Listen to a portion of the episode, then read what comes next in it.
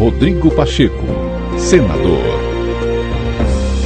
Nesta sexta-feira, em Lisboa, durante a celebração do Dia Internacional do Parlamentarismo e aniversário de 134 anos da União Interparlamentar, o presidente do Congresso Nacional, Rodrigo Pacheco, evidenciou a líderes políticos internacionais o fracasso dos ataques à democracia brasileira, cujo ápice se deu com as invasões às sedes dos três poderes em Brasília, no dia 8 de janeiro deste ano. A comunidade internacional, o presidente do Congresso Nacional exaltou a segurança do sistema eleitoral brasileiro e ressaltou a força e a resiliência das instituições brasileiras.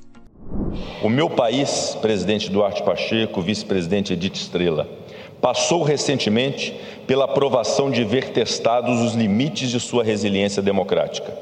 Quando grupos insatisfeitos com o resultado da eleição tentaram construir narrativa fantasiosa de fraude eleitoral, nunca demonstrada.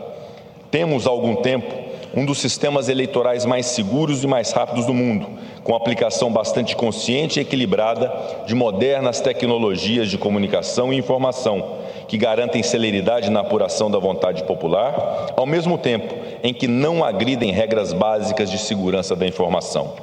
Falharam aqueles que pretendiam provocar tumultos para afrontar nossas instituições democráticas.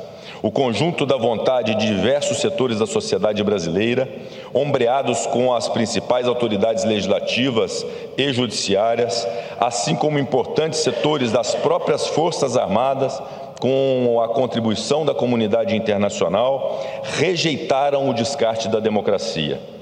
Mas tais acontecimentos nos alertaram que a vigília continua necessária.